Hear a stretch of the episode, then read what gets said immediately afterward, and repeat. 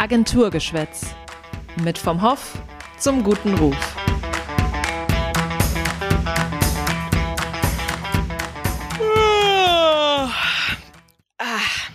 Gähnen ist ansteckend, jedenfalls für empathische Menschen. Wer von unseren ZuhörerInnen jetzt auch gähnen musste, ist also durchschnittlich empathischer als alle, die mein Gähnen total kalt gelassen hat. Das war doch jetzt bestimmt eine Anspielung auf mich, weil ich nicht gegähnt habe, oder? Mit anderen Worten, ich bin die unempathische von uns beiden hier. Keine Sorge. Selbst wenn du aktuell wirklich nicht besonders empathisch sein würdest, gibt es tatsächlich noch Hoffnung. Empathie kann man nämlich bis zu einem gewissen Grad auch lernen. Na, da habe ich ja noch mal Glück gehabt. In jedem Fall wollen wir uns ja heute über Empathie unterhalten. Genau. Treue ZuhörerInnen werden es wissen, egal über welches Thema wir in den letzten Folgen gesprochen haben, wir landen zweifelsohne immer wieder beim Wort Empathie. Deshalb haben wir uns am Ende der letzten Folge gedacht, hm, vielleicht sollten wir der ganzen Sache doch mal eine eigene Folge einräumen. Und deswegen geht es diese Woche endlich um Empathie. Damit herzlich willkommen zurück bei Agenturgeschwätz. Hallo. Dieses Mal haben wir auch wieder Verstärkung im Gepäck und zwar ist dieses Mal bei uns unsere Kollegin, die Beraterin Janina Damas. Hallo Janina. Hallo ihr beiden. Hi Janina. Ganz zum Anfang, bevor wir inhaltlich loslegen, noch ein kleiner Hinweis in eigener Sache. Wir haben uns in der Agentur dazu entschlossen, all unsere Inhalte zu gendern. Aus welchem Grund?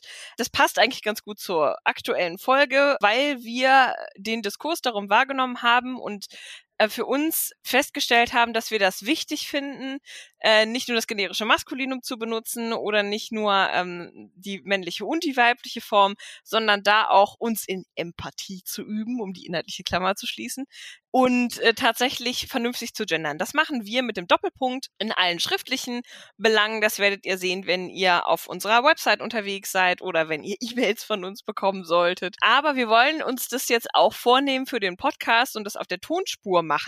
Das heißt, ihr werdet merken, das habt ihr vielleicht schon im Intro gehört, dass wir den Doppelpunkt quasi mitsprechen. Also ähnlich wie den Gender Gap, wo man ein kleines Päuschen macht zwischen der Anfangsform des Wortes und dann der weiblichen Endung, die dahinter gesetzt wird, um eben mit der Pause auch die Menschen auszudrücken, die sich äh, vielleicht wieder dem weiblichen noch dem männlichen Geschlecht zugeordnet fühlen. Das dazu, äh, wir werden das mit Sicherheit noch ganz, ganz oft nicht richtig machen. Das also fürchte ich auch. bitte nicht böse sein, wenn wir ähm, in dieser Folge, gerade jetzt, weil wir das das erste Mal machen, äh, häufig bestimmt noch das generische Maskulinum benutzen werden oder nur die männliche und weibliche Form. Das ist für uns auch Work in Progress, aber wir nehmen es uns vor und legen heute los. Wir, wir geben uns auf jeden Fall Mühe. genau. Apropos loslegen das könnten wir jetzt auch eigentlich mal. ähm, aber bevor wir ins Gespräch starten, äh, stellen wir natürlich auch wieder unsere heutige Gesprächspartnerin vor. Ich hoffe, du bist bereit, Janina. Ich bin bereit. Dann kommen für dich jetzt unsere drei Fragen. Ähm, ich sag dir jetzt gleich drei Sätze und du äh, beendest die dann einmal für uns. Okay. Der erste Satz ist, wir brauchen in der Kommunikation mehr. Passend äh, zur heutigen Folge mehr Empathie. mein Lieblings-Buzzword aus der Branche ist? Hm, Digitalisierung. Wenigstens hast du nicht schon wieder Empathie gesagt. Und mein Traumprojekt wäre? Ähm, ich arbeite viel im Bereich B2B. Insofern fände ich es spannend, auch im B2C-Bereich mal mit einem Unternehmen ein Kommunikationskonzept zu entwerfen und auf verschiedenen Kanälen umzusetzen. Ja, sehr schön. Vielen Dank. Das war kurz und knackig. Wenn ihr nichts dagegen habt, starten wir mal. Ähm, Empathie ist ja ähm, nicht nur bei uns im Podcast des öfteren Thema. Ähm, rund um Corona wird generell viel über das Thema diskutiert, natürlich auch über empathische Kommunikation. Erstmal wollen wir aber über Empathie an sich sprechen. Ich habe in grauer Vorzeit mal gelernt, dass man zwischen emotionaler und kognitiver Empathie unterscheiden kann. Ich fühle mich gerade ein bisschen ähm, in meine Uni-Zeit zurückversetzt. Janina, vielleicht erstmal die generelle Frage an dich. Was verstehst du unter Empathie und was hat es mit der Unterscheidung auf sich? Also Empathie bedeutet für mich, sich in andere Menschen hineinversetzen zu können das heißt, wenn ich empathisch bin, kann ich Gefühle und Empfindungen meines Gegenübers ähm, rekonstruieren und nachempfinden. Ich kann aber auch auf diese Gefühle im direkten Gespräch reagieren und tatsächlich auch versuchen, sie vorherzusehen. Also insgesamt bedeutet Empathie, dass ich meine Reaktion, mein Verhalten und letzten Endes dann auch meine Kommunikation entsprechend der erwarteten Gefühle meines Gegenübers anpassen kann. Das ist für mich mal ganz grundsätzlich gesprochen Empathie. Mhm. Und du hast recht, in der Wissenschaft wird dann nochmal unterschieden zwischen einer emotionalen und einer kognitiven, also einer mentalen Empathie. Und emotional bedeutet hier, dass ich Gefühle wirklich nachvollziehen kann. Also ich kann mitfühlen oder auch mitleiden, je nachdem, in welcher Situation man sich befindet. Und das hat dann auch ganz viel mit meiner Vorstellungskraft zu tun. Also bin ich wirklich emotional in der Lage, mich in verschiedene Szenarien hineinzudenken oder hineinzuversetzen. Und die mentale Empathie bewegt sich eher auf einer rationaleren Ebene. Also kann ich die Gedankengänge meines Gegenübers verstehen. Das ist ja. der, der grobe Unterschied. Aber insgesamt geht es natürlich darum, eine Person individuell einschätzen zu können und vor allem auch die Bereitschaft dazu zu haben. Und das ist ein ganz wichtiger Punkt, der uns, finde ich, in vielen alltäglichen Situationen begegnet, vor allem mhm. aber auch in der Kommunikationsarbeit. Und jemandem, dem jetzt diese sehr differenzierte äh, Unterscheidung ähm, zu anstrengend ist, der könnte ja mal ganz pauschal sagen, nee, also ich kann es hier ja nicht jedem recht machen. Was antwortest du dem denn? Ähm, ja, ist ein wichtiger Punkt, denn ähm, im Endeffekt sind die Grenzen fließend. Also Empathie mhm. bedeutet für mich nicht, dass ich es allen recht machen muss oder es allen recht machen möchte. Denn nur weil ich empathisch bin, heißt das nicht, dass ich zu einem Ja sagen muss. Mal als ganz einfaches Beispiel, wenn ich eine Absage versenden möchte, dann werde ich mir im Vorfeld Gedanken darüber machen, wie nimmt mein Gegenüber das auf?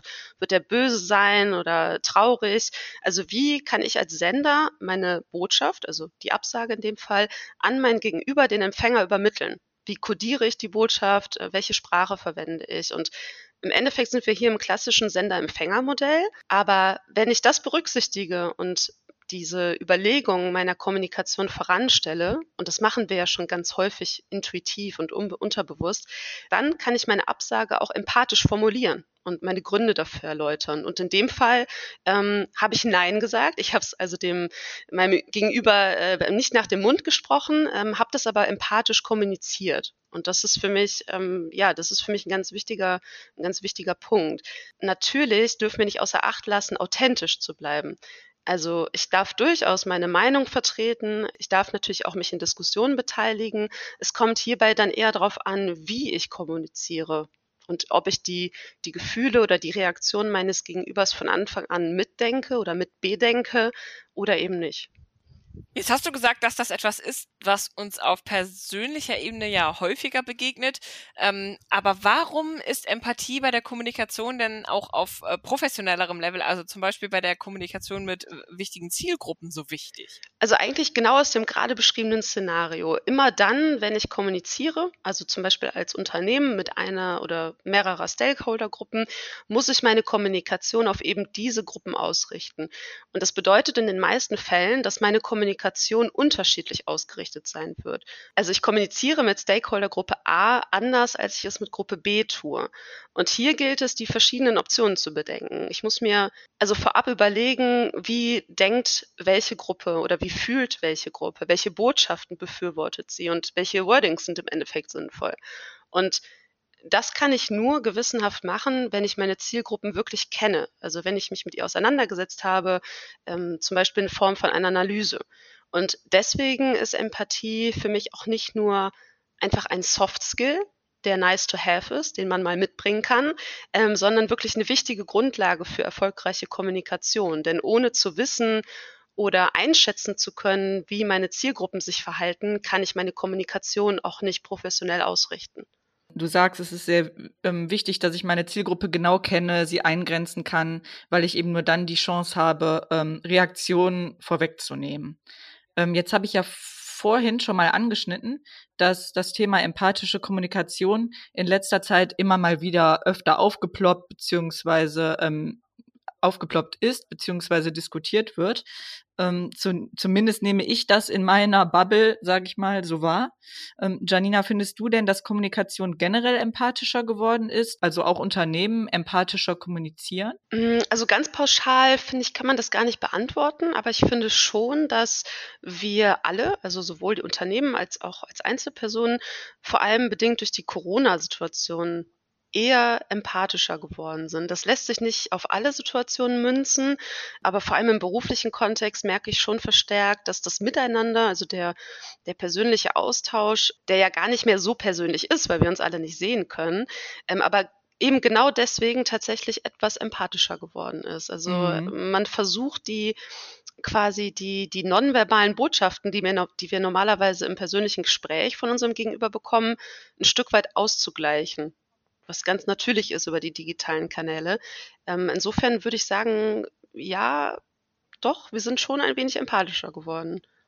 Wohl, ich glaube, ich sagen würde, dass das in vielen Kontexten stimmt aber dass Empathie, ob jetzt im professionellen Kontext oder im persönlichen Kontext, immer was ist, wo immer quasi noch Luft nach oben ist. Also für uns alle auch so als als gesellschaftliches Phänomen, weil im Endeffekt profitieren wir ja alle davon. Erstens haben wir viel weniger Störungen in der Kommunikation, das hast du ja gerade schon gesagt, Janina. Also wenn ich erfolgreich kommunizieren will, dann muss ich eben auch quasi ähm, ein Stück auf mein Gegenüber äh, zugehen und es irgendwie auch Verständnis signalisieren. Und zum anderen ist es natürlich auch so, dass Kommunikation dann viel verletzungsfreier ablaufen kann. Also wenn zum Beispiel eine bestimmte Gruppe von Menschen sagt, dass sie mit einem bestimmten Begriff nicht mehr bezeichnet werden möchte, ähm, ist es nicht nur wenig empathisch, äh, da nicht drauf zu reagieren und das nicht zu beachten, sondern es führt auch dazu, dass man eine Diskussion gar nicht mehr vernünftig führen kann. Also ich glaube, da bewegt sich viel, gerade auch, weil wir dieses ähm, Ich kann dir nicht ins Gesicht gucken Problem haben, alle im Moment. Aber ich glaube, da geht irgendwie immer ja, noch mehr. Auf jeden Fall, würde ich ähm, komplett so unterschreiben. Also ich glaube, das hängt momentan tatsächlich auch viel an diesen digitalen Räumen, in denen wir uns bewegen. Also der direkte Austausch fehlt, der hat aber auch vor Corona stellenweise einfach gefehlt. Und insofern ähm, ist das sicherlich ein Problem, was man jetzt perspektivisch äh, tatsächlich auch noch weiter angehen muss. Und ähm, das ist, was, was ihr eingangs schon gesagt habt. Empathie lässt sich bis zu einem gewissen Grad auch lernen. Und insofern liegt es natürlich auch an, an jedem Einzelnen zu schauen, ähm, wie, wie verhält sich mein Gegenüber? Also was sind die Botschaften, die gesendet verwendet werden, Mimik, Gestik, ähm, eine Tonalität. Ähm, ich denke, da können wir, können wir alle immer noch ein Stück weit vorsichtiger kommunizieren und versuchen, unser Gegenüber besser einzufangen oder die, die Gefühle des anderen besser einzufangen. Da stimme ich dir auf jeden Fall zu. Ihr habt ähm, beide gesagt, auch dass ihr das ein bisschen unterschiedlich wahrnehmt. Und ich glaube auch, dass es gar nicht unnormal, dass jeder und jede eine, einen anderen Eindruck haben. Vor allem ähm, es eben auch anders empfinden. Also ich muss sagen, ich kann mich da nicht entscheiden. Ich erlebe beides. Ähm, es kommt natürlich auch immer darauf an, in welchem Umfeld wir uns gerade bewegen und vor allem über welche Themen und Themenfelder wir sprechen, denke ich. Vielleicht steigen wir, Janina, du hast gerade angesprochen, nochmal in das Thema digital stärker ein. Kann man über digitale Kanäle empathisch kommunizieren oder geht das nur mit persönlicher Begegnung? Wo hast du den Eindruck, stößt denn Empathie online an ihre Grenzen? Also ich finde schon, dass man über digitale Kanäle empathisch kommunizieren kann. Man muss sich nur bewusst machen, dass die Kommunikation an sich eine andere ist oder dass zumindest andere, ähm, dass man andere Dinge berücksichtigen muss. Beziehungsweise wir sind letztes Jahr durch die Corona-Pandemie alle ins oder viele von uns ins Homeoffice gegangen. Wir mussten unsere Kommunikation umstrukturieren und sind ja quasi gezwungen gewesen, uns kommunikativ umzustellen. Und ich glaube, bei vielen oder manchmal fällt es eben noch schwer, diese Punkte zu berücksichtigen. Aber ähm, was zum Beispiel mit meiner Wortwahl? Wie ist meine Stimmlage? Ähm, räuspert sich mein Gegenüber viel Seufzer vielleicht? Ähm, nutze ich Emojis? Äh, stelle ich Rückfragen? Also all diese Punkte, die man über die normale alltägliche Kommunikation vielleicht hinaus macht, muss man sich, glaube ich, noch mal öfter ins, ins äh, Gedächtnis rufen, ich glaube, der wichtige Punkt ist, dass man das im Kopf behält und dann kann man auch empathisch kommunizieren, wenn man nur sich in digitalen oder auf digitalen Kanälen bewegt. Nichtsdestotrotz finde auch ich die persönlichen Begegnungen immer noch vorrangig. Also ich kann im direkten Austausch natürlich ganz anders mit jemandem kommunizieren, als ich das jetzt online mache. Ja? Also meine Gestik, meine Mimik ist äh, präsenter. Insofern sollte man das nicht unterschätzen und ich hoffe, dass es auch ganz bald wieder möglich ist. Aber wie gesagt, um auf die Frage zurückzukommen, ich finde schon, dass digitale Kanäle eine Möglichkeit bieten, empathisch zu kommunizieren. Und sagen wir mal, ein Unternehmen stellt jetzt fest, okay, da ist bei uns durchaus noch Luft nach oben. Also wir wollen uns jetzt vornehmen, empathischer zu kommunizieren und besser ähm, auf unsere Zielgruppen zuzugehen. Was wären da die ersten Schritte, die ein Unternehmen gehen kann zu mehr empathischer Kommunikation? Ich würde zunächst einmal prüfen, wer meine Zielgruppen sind. Das ist äh, sicherlich in Unternehmen auch schon gemacht worden, aber ich denke, als erster Schritt wäre das wichtig, äh, nochmal zu evaluieren, also extern wie intern, mit wem spreche ich? Sind das Verbände, sind das äh, andere Unternehmen, ähm, sind die Zielgruppen vielleicht Eltern, Jugendliche, politisch Interessierte, Sportler? Also das ist ja tatsächlich grenzenlos, sehr umfassend und da bedarf es aus meiner Sicht wirklich einer grundlegenden und tiefen Analyse und dann kann ich im nächsten Schritt schauen, wie kommuniziere ich denn vielleicht schon? Also was sind meine bestehenden Kanäle? Was sind die Formate, die ich bereits nutze? Und kommuniziere ich vielleicht sogar schon empathisch und habe nur ähm, bestimmte Punkte bisher nicht berücksichtigt? Also einfach mal wirklich so eine Bestandsaufnahme zu den bestehenden ähm, Kommunikationskanälen und Maßnahmen. Und dabei hilft es aus Erfahrung heraus auch wirklich häufig mal einen Blick von extern hinzuzuziehen. Man ist selbst relativ schnell gefangen in den eigenen Wordings, in den eigenen Prozessen. Und insofern macht es aus unserer Sicht, ähm, oder ist es aus unserer Sicht immer sehr hilfreich, da auch nochmal eine externe ähm, Person draufschauen zu lassen und wirklich eine neutrale Bestandsaufnahme zu haben. Und dann kann man eben schauen, auch nochmal ganz konkret, äh, gehe ich vielleicht auf Fragen meine Ziel, meiner Zielgruppe ein, ähm, auch sowas wie FAQs, ja, die zum Beispiel Fragen direkt mhm. vorwegnehmen. Ähm, und das alles quasi gebündelt in einer Analyse, glaube ich, kann dann ein ganz guter Startpunkt sein, um die Kommunikation ähm, tatsächlich nochmal empathischer auszulegen. Ja, ein frischer Blick von außen kann da nicht schaden. Das hast du ja gerade gesagt. Ähm, und wir haben jetzt ja gerade darüber gesprochen, wie man ähm, an einer empathischeren Kommunikation arbeiten kann. Gibt es denn auch zu viel Empathie? Klar, also wie, wie bei allen Sachen im Leben gilt, ähm, ein gesundes Mittelmaß sollte der Weg sein. Ähm, dann sind wir ein Stückchen auch wieder bei der Frage, ob man, wenn man empathisch ist, immer nur Ja sagt. Also ich darf natürlich nicht versuchen, es meinen Stakeholdergruppen recht zu machen und zu allem Ja zu sagen. Also dann wirklich sehr schnell unauthentisch. Und das möchte ich ja nicht. Ich möchte ja natürlich als Unternehmen vor allem meine Botschaften weiterhin platzieren. Und da muss ich eben wirklich ein gesundes Mittelmaß finden. Also ich muss natürlich meine Haltung bewahren und eine Meinung vertreten. Ähm, und das kann ich auf total empathische Art und Weise machen, dadurch wirklich bei meinen Stakeholdergruppen auch authentisch und kann die Botschaften auch langfristig platzieren. Also das darf natürlich auch nicht sprunghaft sein. Ja, es geht hier um eine langfristige Zusammenarbeit im, im besten Fall auch. Und das alles kann ich aber durchaus auf empathische Art und Weise machen, indem ich Rücksicht nehme, indem ich Zielgruppen mit einbeziehe, vielleicht tatsächlich auch je nach Situation, das müsste man dann ganz individuell schauen, auch mal das Gespräch suche. Also da gibt es verschiedene Wege, ähm, das auch nochmal im Detail ähm, anzugehen. Aber eben grundsätzlich denke ich, ist das ein wichtiger Punkt, zu sagen, diskutieren ja unbedingt, aber sachlich bleiben und vor allem auch empathisch. Aber da sind wir ja auch wieder äh, in einem schönen Bogen zu unserer letzten Folge, ja. wo wir ja über Authentizität gesprochen haben. Also wer nochmal wissen möchte, warum äh, die genauso wichtig ist wie Empathie, der kann gerne nochmal in die letzte Episode rein. Genau, und ich ähm, finde nochmal so zum Schluss, also das zeigt einfach wieder, wie wichtig es ist, eben die eigene Kommunikation ständig zu hinterfragen. Also ist das, was ich da mache, zum jetzigen Zeitpunkt überhaupt angemessen? So platt oder pauschal das jetzt klingen mag.